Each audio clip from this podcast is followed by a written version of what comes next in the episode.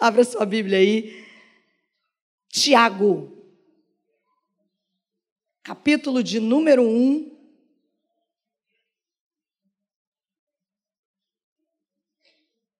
Nós vamos ler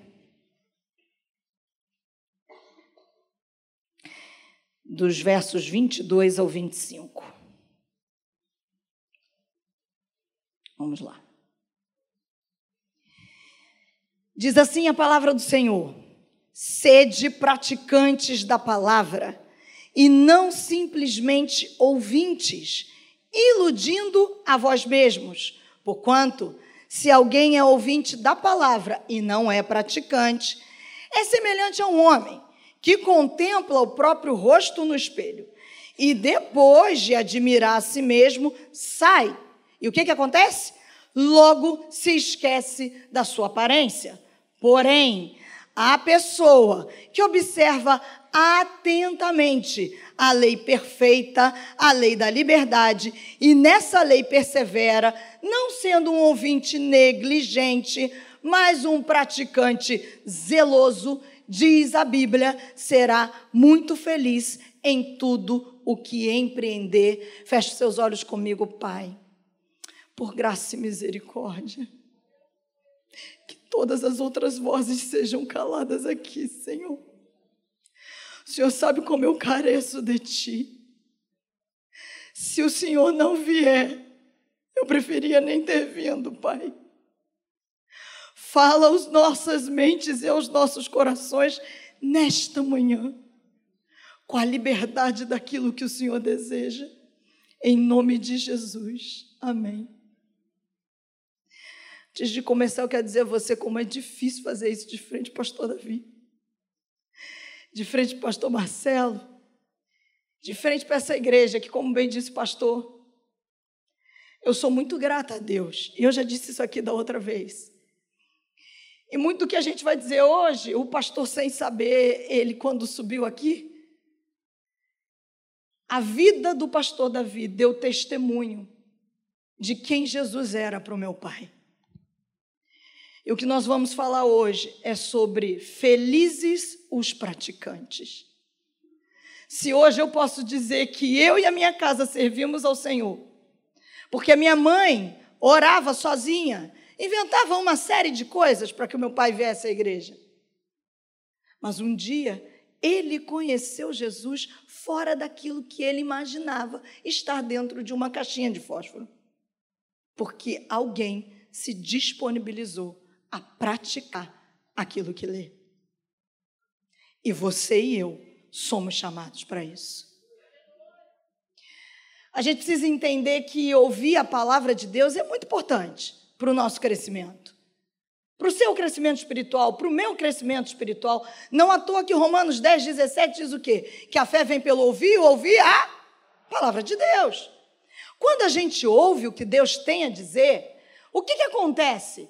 A gente é ensinado a como viver, a gente é confortado, a gente é fortalecido, a gente é confrontado. A gente conhece o que ele nos promete e o nosso coração se enche de alegria. Mas o que esse verso que Tiago nos diz fala é que não basta apenas você ser ouvinte. Não basta apenas que eu seja ouvinte. Ou seja, não basta apenas acumular conhecimento sobre Deus ao longo dos anos. Não basta eu vir à igreja de manhã, tomar meu banho bonitinho, faz bem, né, galera? Que bom, domingo. A gente se vestir, se perfumar, colocar a melhor roupa, porque eu aprendi nesta igreja com o pastor Paulo, com a irmã Zenilda, para quem cresceu na igreja. Irmã Zenilda dizia muito isso, pastora Zenilda. Se a gente se arruma bem para ir para uma festa, porque. Não é isso, Regina? Por que é que a gente não vai se arrumar bem para vir à igreja? A gente está vindo a maior festa. É alegria, é celebração. Mas veja, nada disso vai adiantar se ao longo dos anos eu e você nos tornarmos apenas ouvintes. Nos tornarmos cheinhos espirituais. gordinhos. Porque o que Deus espera é que eu e você sejamos praticantes da palavra de Deus. Por quê? Porque dessa forma o poder dele é liberado. Veja, não é para você ser salvo. Jesus já fez tudo o que tinha que fazer na cruz. Quando ele disse, Tetelestai, está consumado. Há mais de dois mil anos atrás, eu e você fomos alcançados. Quando o reconhecemos como nosso único e suficiente Salvador? Então, por que, Marcela, praticar a palavra? Porque à medida que eu conheço a palavra e eu pratico a palavra, o poder de Deus é liberado através de mim e de você. E além de eu e você vivermos absolutamente todas as promessas de Deus para nós, leia-se aqui, não é uma casa própria, faço votos que Ele a dê para você. Não é um carro do ano, faço votos que ele faça, que ele lhe dê. Mas todas as promessas significa aquilo que ele te criou para ser. A promessa que ele tem para a sua e para a minha vida. Saber o que a Bíblia me ensina e promete é necessário. Mas veja bem, esse manual santo aqui de instrução não vai adiantar nada se essa Bíblia, essa palavra de Deus, esse manual santo, você não torná-lo o seu estilo de vida diário. Não adianta. Seremos meros repetidores. Não sou eu que estou falando. É a Bíblia. Está aberta ainda a sua Bíblia? Vê aí o que, que Tiago falou. Tiago classifica aqui duas classes de pessoas nesses versículos que nós lemos. Primeira classe, as pessoas que ouvem e não praticam, ouvintes e não praticantes. Segunda classe, as que ouvem e que praticam. Vamos chamá-las de ouvintes e praticantes. Olha que coisa. A primeira classe de pessoas, ela até se interessa em ouvir a palavra de Deus. Ou quem sabe, até um verdadeiro exemplo de conhecedor da Bíblia. Sabe a Bíblia. Vou dar um exemplo que você já deve ter ouvido muito pregador falar. Lembra do falecido Jô Soares, que morreu acho que foi esse ano, né? Jô Soares era um exímio conhecedor da Bíblia. Conhecia apenas a letra. Mas não vivia a prática da palavra de Deus na vida dele. A minha pergunta é esta manhã, e veja, a espada que corta para aí, corta para cá. Quando o pastor falou comigo no domingo passado, e eu comecei a orar e falei: Senhor, o que, que o Senhor deseja para nós? E na segunda, ele me trouxe essa palavra. Eu fiquei tão consumida, pastor, mas tão consumida que eu não conseguia botar no papel. Mas o meu espírito estava. Sabe quando ele fica agitado dentro de si? Eu sabia que era isso que o Senhor queria. E eu dizia, mas Senhor, não podemos para outra coisa. E fiquei lutando segunda, terça e quarta eu consegui colocar no papel. E o Senhor hoje, estou fazendo esse parênteses para você entender, porque às vezes vocês olham para isso que é fácil. Eu me sinto muito honrada em subir aqui no púlpito que o pastor Davi abre, mas é uma responsabilidade, o púlpito é do pastor Davi, mas sobretudo é do Senhor. E hoje pela manhã, enquanto nós estávamos na escola bíblica dominical, o Flávio estava nos dando aula. E o Senhor foi confirmando aquilo que ele queria. E durante todos os louvores, eu não sei se você se apercebeu, mas nós falávamos de uma vida entregue a Deus. Todas as canções que nós cantamos hoje pela manhã falava de uma vida entregue a Deus. Presta atenção. Viver uma vida a parte do que diz as Escrituras conhecendo os princípios, mas não praticando. Tiago nos disse que essa pessoa que vive assim ilude a si mesma. E a pergunta que eu tenho me feito desde segunda-feira e que eu gostaria que você se fizesse é: o quanto estamos sendo iludidos por nós mesmos? O quanto estamos sendo iludidos pelas nossas emoções? Pelas nossas sensações? Aí Tiago fala da segunda classe de pessoas. Essa segunda classe também conhece a Bíblia. Talvez não tão completamente de cabo a rabo como alguns. Talvez alguns versículos apenas ou passagens de cor. Mas sabe o que acontece? Essa passagem que conhece se torna tão entranhada no coração desse segundo tipo de pessoa que elas se tornam pessoas sinceramente comprometidas a viver aquilo que elas conhecem da Bíblia diariamente. Viver aqui, queridos, é uma benção. Aqui é maravilhoso. A gente tem ar condicionado. Eu nasci no forninho. A gente tem cadeira agora.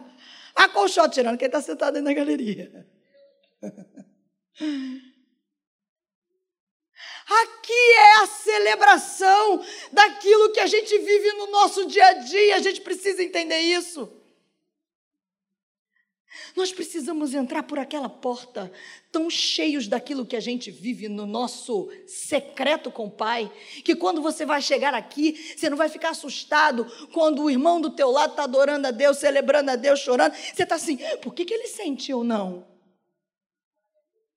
Nós precisamos sair daquela superfície do querer sentir, porque Jesus é muito mais do que sentir. Evangelho é saber e é viver. E Tiago diz que esse, essa segunda classe de pessoas serão muito felizes em tudo que fizerem. Marcela, peraí, então você está dizendo que eu tenho que conhecer mais e mais e mais a Bíblia? Porque a própria Bíblia nos diz que é constante. Rios de águas vivas vão fluir. Mas eu não posso ser um mero ouvinte, um mero conhecedor. E Paulo, Paulo não, Tiago faz uma comparação. Que comparação? Ele compara o praticar a palavra com o mero ouvinte.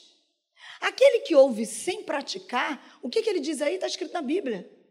É como aquela pessoa que olha o seu rosto no espelho, depois vai embora e esquece como é a sua face. Hoje isso pode parecer uma loucura, esse exemplo para nós. Porque a gente tem espelho e tudo que é canto. Aliás, você vira o celular para você, você está se vendo ali. Então você sabe todas as suas partes. Mas antigamente o espelho não era tão nítido assim, ele era meio fosco, até que fosse desenvolvido. A pessoa olhasse rápido, saía, esqueci como é que eu sou. Outras palavras, o que Tiago está dizendo para a gente é que ouvir é igual a olhar no espelho. Não praticar é o mesmo que se afastar e esquecer. Simplesmente ouvir a palavra de Deus não é a mesma coisa que obedecer a palavra de Deus. Se tudo o que nós fazemos é ouvir, sem praticar nada, sinto muito informar, nós estamos vivendo um engodo. Nós nos tornamos os maiores enganadores de nós mesmos. E qual é a vontade de Deus? A vontade de Deus é que nós o conheçamos. Conhecer e prosseguir em conhecer, disse o profeta Oséias. Conhecer a palavra, conhecer os seus princípios, saber do que essa palavra que é vida fala. Mas é ir além além de conhecer, Ele quer que eu e você assumamos o compromisso, sejamos comprometidos. O mundo hoje fala muito, né? O mundo corporativo fala sobre comprometimento. Está comprometido com a causa, com a causa da empresa, vestiu a camisa, está comprometido com as causas. Estamos comprometidos com a causa do Evangelho? Comprometidos. Segunda, terça, quarta, quinta, sexta, sábado, domingo, com a palavra de Deus. Como eu disse, não só aqui na nossa igreja. Aqui, eu queria que você pensasse aqui como a cereja do bolo. Aqui é a cereja do bolo. Mas comprometido com a palavra nas nossas atitudes, no nosso modo de viver. Algo que tem pulsado dentro do meu coração A gente está vivendo uma geração tão emocional.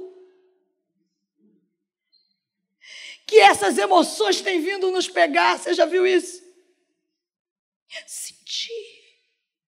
Porque eu senti que fulano me olhou meio de lado, eu vou lá e brigo. Você sentiu? Fulano falou comigo, fulano nem te viu. Senti. Estamos sentindo, estamos nos movendo pelos nossos sentimentos. E ao invés de sermos abençoadores, a gente só quer sentir a benção.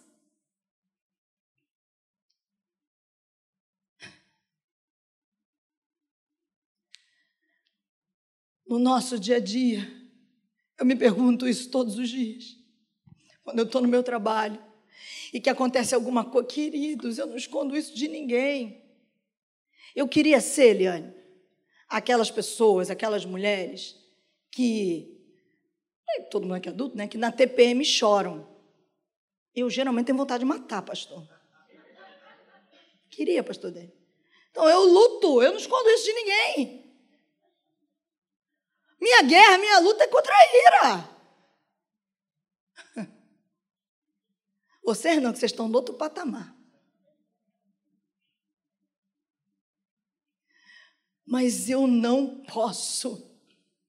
No meu dia a dia, no meu trabalho, no Uber que eu pego, no, no, na padaria que eu vou, ainda que a atendente demore a me atender, eu preciso revelar o Cristo que habita em mim. E não pense você que isso é bobagem que eu estou dizendo não uma vez. Eu estava com a minha mãe e com a minha irmã na fila do cinema. Já devia ser seis horas da noite. Quando eu cheguei naquela bilheteria, eu olhei para a cara da atendente e disse assim: Tudo bem? Boa noite. Acredita que aquela mulher começou a chorar, pastor? Ela me disse assim: Você é a primeira pessoa a olhar para mim e me dirigir uma palavra de alegria. Eu só tinha dado boa noite.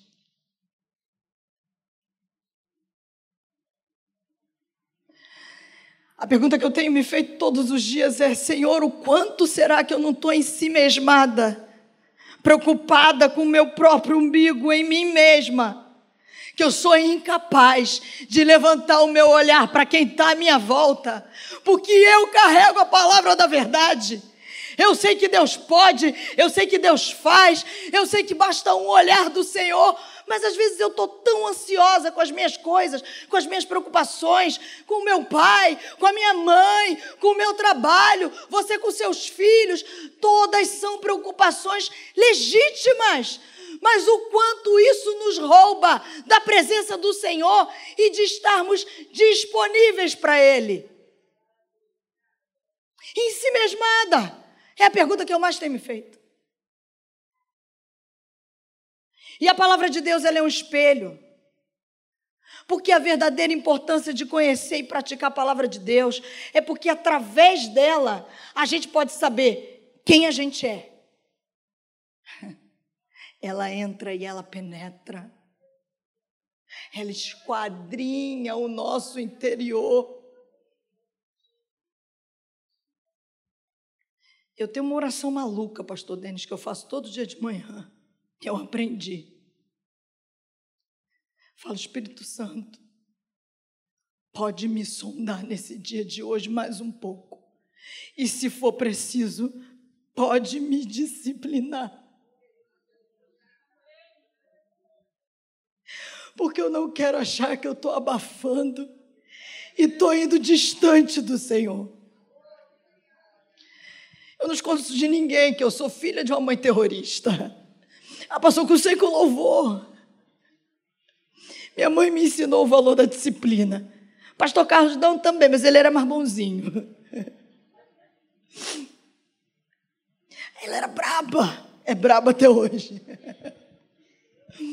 Minha mãe é braba até hoje, queridos. Olha, se não olha, ih, deu ruim. E ela sempre nos disciplinou com amor. Eu falo que eu era como ovelha muda, enviada ao matador, eu esperava. Minha irmã não, ela pulava, apanhava mais. Mas sempre depois da disciplina. Ela sentava, normalmente essa parte eu não gostava não, porque eu estava muito magoada.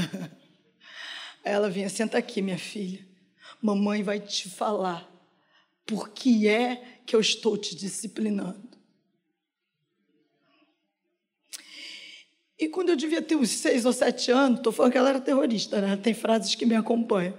Ela disse uma frase que me acompanha até hoje. Ela disse assim: Filha, mamãe está te disciplinando.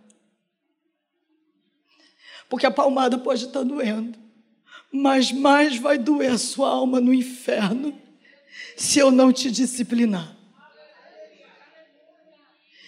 E o pai que ama disciplina o seu filho.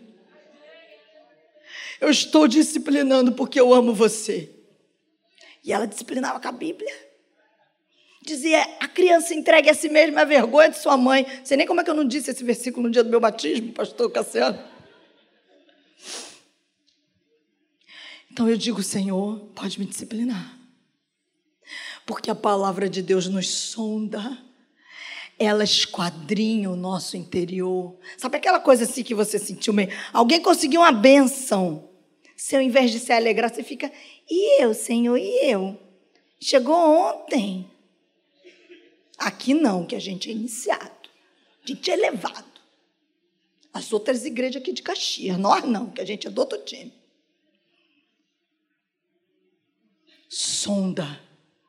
Sonda. Quem trabalha com questões marítimas sabe o que é uma sonda, né? Aliás, quem também trabalha com a parte de saúde também sabe o que é uma sonda. Meu pai ficou com uma sonda durante três meses, aí no interior. E a palavra de Deus é o nosso espelho. Ela nos revela para nós mesmos ela nos sonda. Mas sabe o que, que é bom? É que conhecer a palavra de Deus, ela revela quem eu sou. Mas praticar a palavra de Deus me faz viver à altura da nova criatura. Quando eu conheço a palavra de Deus, eu sei como esta palavra age dentro de mim. Eu começo a me conhecer através do olhar das Escrituras. Ela revela as minhas escuridões, aquilo que eu chamo dos quartos escuros da minha alma.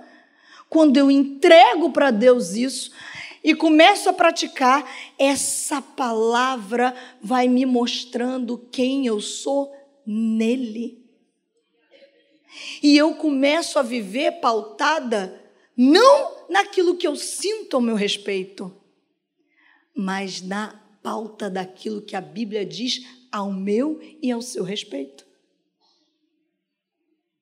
Como assim, Marcela? Lembra de Efésios 2?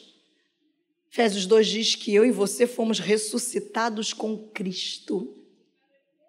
Estamos assentados com Ele em lugares celestiais. Essa é a hora para você dar glória a Deus. Colossenses 3 diz que a sua vida e a minha vida estão ocultas com Cristo em Deus. E um dia, quando ele se manifestar, você e eu também seremos manifestados em glória com ele.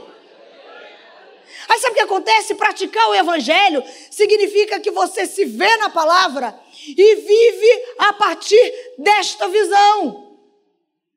Você olha para esse, esse espelho, reconhece as áreas que precisam da intervenção do Senhor, entrega essas áreas na mão dele. Entregar não é bom, tá, queridos? Nunca é bom. Não vamos tapar aqui as coisas que. Não é bom. Entregar. Entregar significa que você está saindo do controle. E a gente gosta do controle.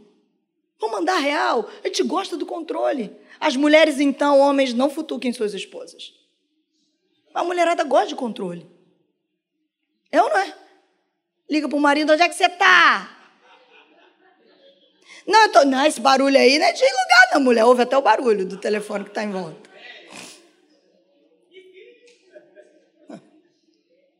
Os homens se manifestando.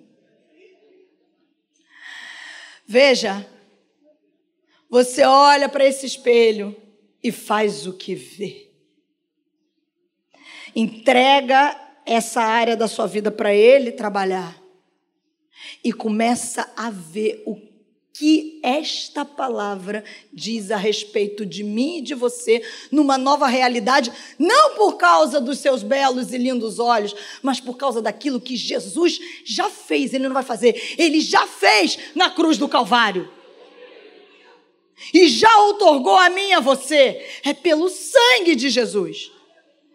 Não é simplesmente a gente se perguntar o que Jesus faria no meu lugar. Porque isso é um cadinho mais abstrato. É se perguntar o que eu faria se estivesse cheio de Jesus nessa situação. Porque a gente que trabalha com adolescente jovem, pastor, a gente tem que se preparar, né? Que às vezes você pergunta, eu, porque eu já dei uma resposta dessa para minha mãe. Vamos voltar para a mãe terrorista, né? Então, estou falando, mães, vale a pena ser terrorista, você marca a vida dos filhos, tá? É sério, porque é um momento, vamos, vamos, vamos trocar em miúdos aqui.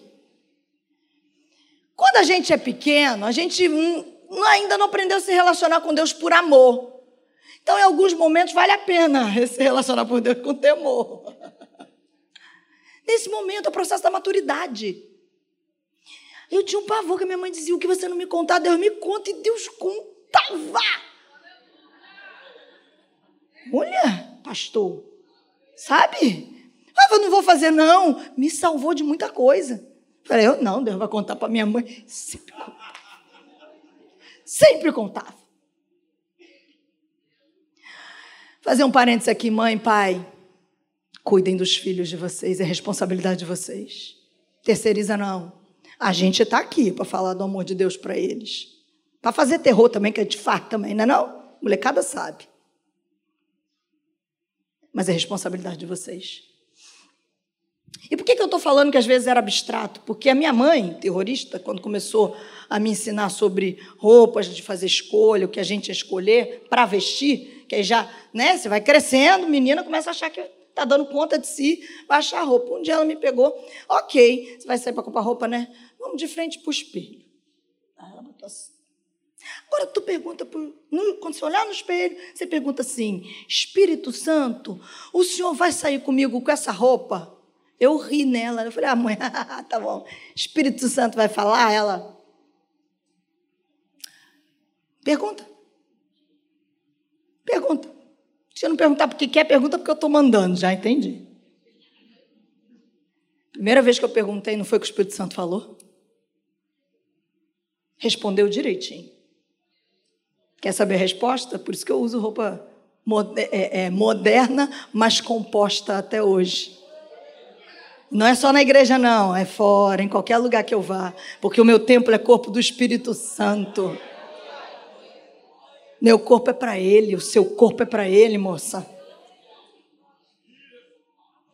Aí é você se perguntar o que você faria nesta situação estando cheio do Espírito Santo?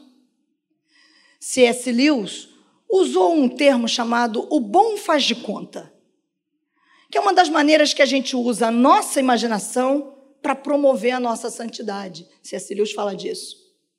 O mal faz de conta é uma hipocrisia. É quando a gente finge aquilo que a gente não é. Agora, o bom faz de conta é quando a gente pratica ser quem nós já somos em Cristo, de maneira legítima e positiva. E que um dia nós seremos em Cristo moral e perfeitamente. Deu para entender? O bom faz de conta não é uma hipocrisia, mas é uma tentativa consistente, conduzida pelo Espírito Santo, da gente viver de maneira legítima e positiva aquilo que Jesus já alcançou na cruz do Calvário. E que no dia em que nós, esse corpo aqui, ó, for transformado, nós vamos viver moral e perfeitamente com ele. O mal faz de conta substitui a realidade. O bom faz de conta é quando a pretensão leva para a realidade. Lembra da criança quando é pequenininha? É o mesmo princípio. A criança pequenininha brinca do bom faz de conta, que é quando ela faz de conta que ela é crescida para que possa crescer. Por incrível que pareça, quando eu era pequena, eu sempre quis ser jornalista. Sempre quis. Eu sofri bastante bullying aqui na seguida. Ainda bem que não existia nome de bullying, né? Porque todo mundo passa, gente. Todo mundo vive, ninguém morre, não, tá? Mas eu o, lembro do Jorge André, do Montevalde. O Jorge André, ele chegava aqui, depois ele me encontrou, ele dizia assim para mim: eu sempre tive essa voz aqui, gente. Ô, oh, Cassinha. Não era Agostinho. Eu falava aqui na frente assim. Aí o Jorge André me zoava, que eu era pequenininha, eles amigos da minha irmã. Aí dizia assim, essa voz grossa. Aí depois de um tempo, ele começou a me ouvir na rádio, ele é. Falei, agora tu tem que me ouvir. O bom faz de conta. O que você faz nessa determinada situação da sua vida, estando cheio do Espírito Santo de Deus. Como você realmente vivencia imaginar, usar sua mente para isso. Quem te deu a imaginação foi Jesus, gente. Foi Deus Pai. Ele que criou todas as coisas. Satanás não criou nada. Poder criativo é do Senhor, o Pai, Deus. E ele é tão maravilhoso que ele concedeu a nós imagem e semelhança. Como você seria se realmente vivesse uma profunda renovação do Evangelho? Amanhã, quando você levantar para ir para o teu trabalho, que o ônibus não passar, você fizer sinal e ele não parar, e você vai ter que esperar o próximo e você vai estar lá enlatado igual a sardinha. Quando você botar o pé no seu trabalho, que tu vai daqui lá na, na Avenida Brasil, às vezes o motorista vai murriando. Aí você fala, por que, que ele não foi pela seletiva? Ele pega o parador. Aí daqui a pouco pula o teu zap, teu chefe está perguntando, tá longe ou tá perto? Você tá, não sabe o que eu estou passando. Você chega, está respirando fundo, e teu chefe bonito. Obrigada, né, você? Pensa, pensa o quanto realmente você agiria em todas essas situações, crendo que o Deus vivo está a seu favor, ainda que as coisas momentaneamente sejam contrárias.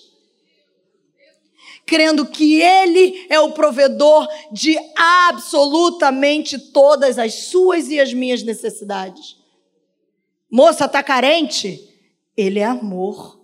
Você não precisa se lançar nos braços de alguém que não vale nada, que está querendo te roubar daquilo que Deus tem. Aguarda por ele, espera, ele é, ele é amor. Sua alma está conturbada, ele é paz. Está precisando de dinheiro, ele é provisão.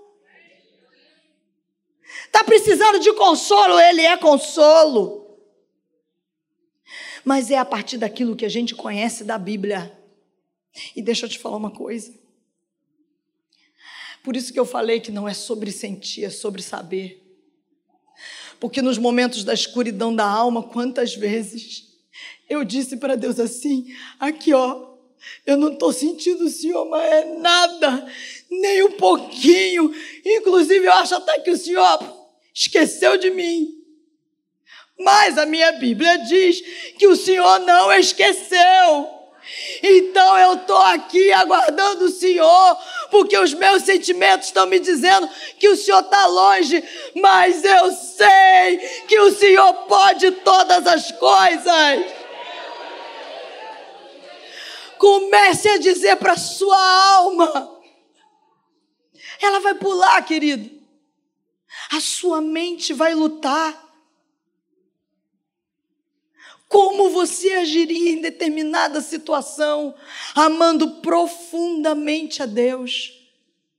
Quando você tiver a resposta, que eu já te falei que o Espírito Santo responde, peça ajuda a Deus e faça exatamente aquilo que ele te respondeu. Ele mandou pedir perdão, vai lá e pede. Não fui eu. Foi ele que me magoou. Vai lá, deixa a oferta no altar e vai. O outro é problema do Senhor. Querido, não estou aqui falando de alguma coisa que não faça, não, tá?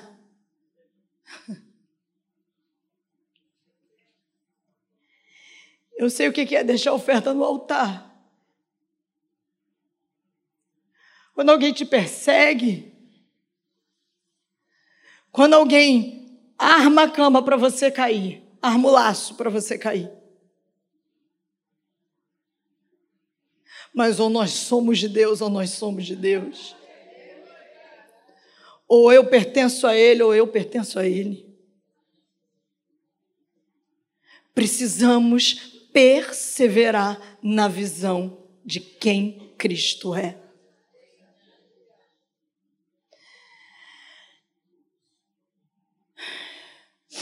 Praticar a palavra é praticar o Evangelho. Nós já estamos terminando. E quando eu disse para você que o meu coração estava pulando esta semana, entendendo daquilo que Deus queria, uma das maneiras que Deus me confirmou que o que Ele estava desejando para nós é um chamado para não apenas sermos ouvintes, mas praticantes. Na rádio eu faço um quadro chamado Giro Cristão. Eu dou notícias do mundo cristão, pastores, todos os dias, segunda a sexta-feira. Eu acompanho os horrores de cristãos perseguidos ao redor do mundo. Tudo que é do mundo cristão, eu. Isso é uma pesquisa. Há um instituto global chamado Barna Group, é um dos mais respeitados, muito embora a gente fique quieta. Com o negócio de pesquisa a gente está meio, né? Mas esse é um instituto cristão americano.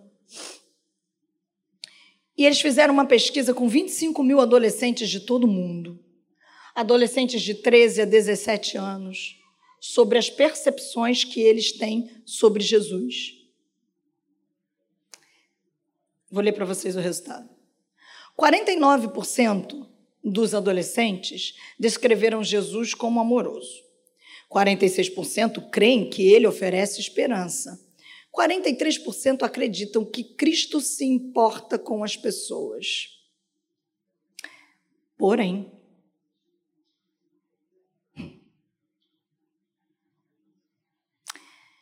mais de 50% desses adolescentes disseram que Jesus é tudo isso, mas que os cristãos são hipócritas.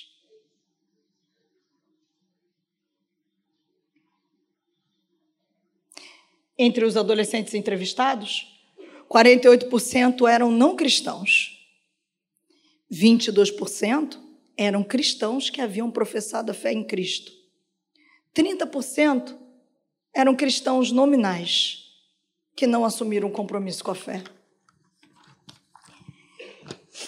Eu não posso ver uma coisa dessa e achar normal. Eu não posso ler uma coisa dessa e não deixar que o meu coração se perturbe dentro de mim.